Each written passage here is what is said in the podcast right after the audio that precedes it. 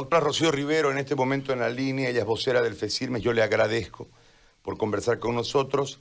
Eh, no logran acuerdo todavía con eh, la Caja Nacional y las medidas se siguen inalterables, se ratifica el paro del martes. Así es, muy buenos días, José Gari. La verdad es que ayer hemos tenido una reunión con las autoridades de la Caja Nacional de Santa Cruz. Hemos recibido algunas explicaciones de los avances que han tenido ellos en cuanto a brindar una mejor atención para los profesionales y trabajadores en salud. Estas explicaciones, estos estos avances que ellos han tenido, vamos a hacerlos conocer nosotros a nuestras sectoriales en un ampliado que tendremos el día lunes. La verdad es que no han sido del todo satisfactorios. Las explicaciones vuelven a coincidir en lo mismo que nosotros estamos planteando, que existe un descuido de la Caja Nacional, hay un, un problema que viene arrastrándose hace muchos años, que es el tema de que la Caja Nacional de Santa Cruz ha sido descuidada por el directorio a nivel nacional. El mismo centralismo que conocemos de siempre se repite en la Caja Nacional, donde no asignan los recursos para el Departamento de Santa Cruz. Siempre existe este tema de discriminación. Y nosotros no estamos satisfechos con el servicio que se está recibiendo por parte de la Caja, ¿no? El ente empleador y nosotros aportamos para recibir un servicio integral y merecemos recibir esa atención. Este derecho viene postergado históricamente ya del problema de la Caja Nacional, donde ha, ha sido tan difícil tener ese hospital, por ejemplo, de 400 camas que ha costado tanto cuando en Santa Cruz la cantidad de afiliados es enorme, la Caja Nacional, y queda insuficiente y nos lo han planteado las mismas autoridades a nivel departamental de la Caja, que es insuficiente los recursos que le asigna la, la Caja Nacional desde la ciudad de La Paz y que no se ha entregado los recursos para poder mejorar este servicio. Entonces nosotros no estamos satisfechos con esas explicaciones, creemos que debe avanzarse más porque merecemos una mejor atención, peor aún en esta circunstancia tan complicada como es el tema de la pandemia que ha rebasado no todo el sistema de salud, tanto el público como la seguridad social y el privado.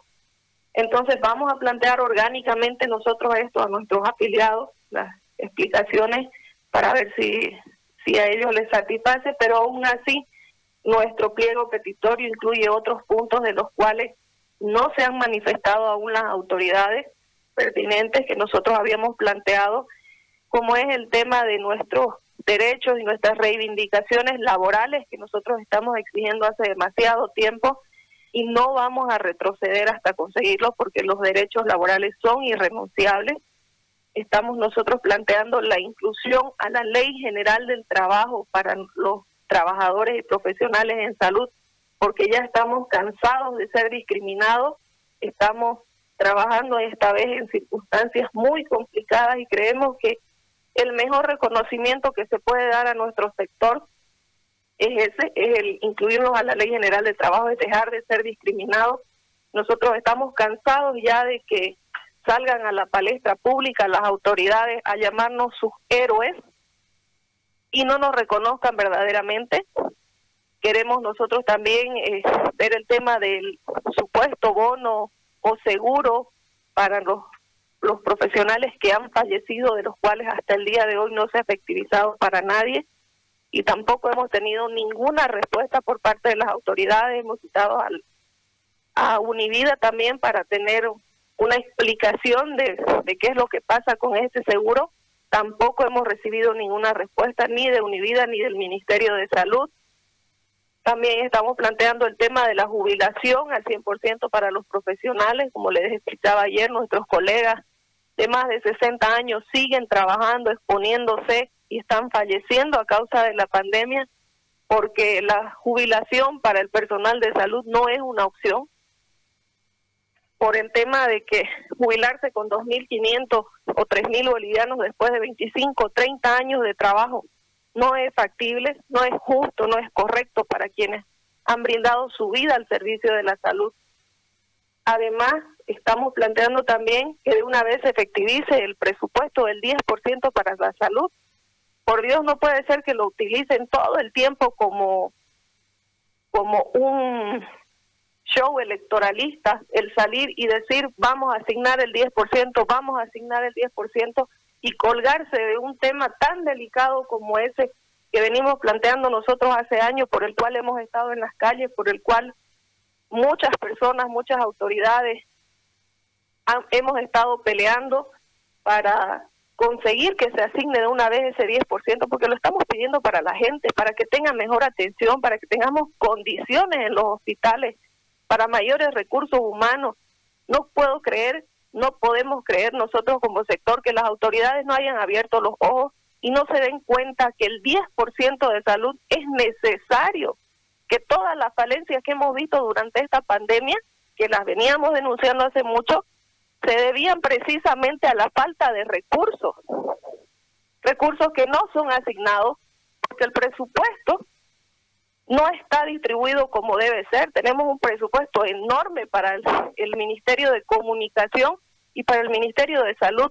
Esa discriminación no se asigna ni el 6% para salud, por Dios. Todos los países del mundo se han dado cuenta que deben asignar mayores recursos a salud y el nuestro no.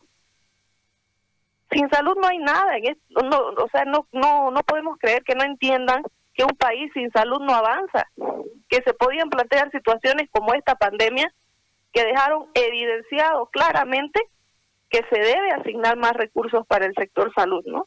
para la población, para que tenga una atención digna, para que nuestro pueblo reciba la atención en salud que merece. Ofrecen bonos en salud. No debería dar bonos en salud.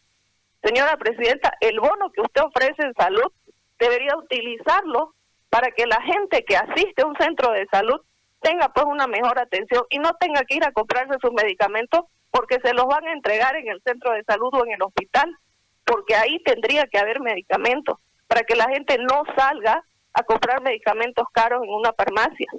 La gente debería acceder en los centros y en los hospitales a una buena atención para que no necesite un bono, sino que reciba toda la atención dentro del sistema público.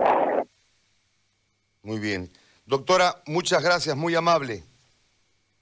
Muchísimas gracias, Gary. Gracias a usted. La vocera del FECIRMES, la doctora Rocío Rivero ha expuesto de nuevo los mismos elementos de ayer,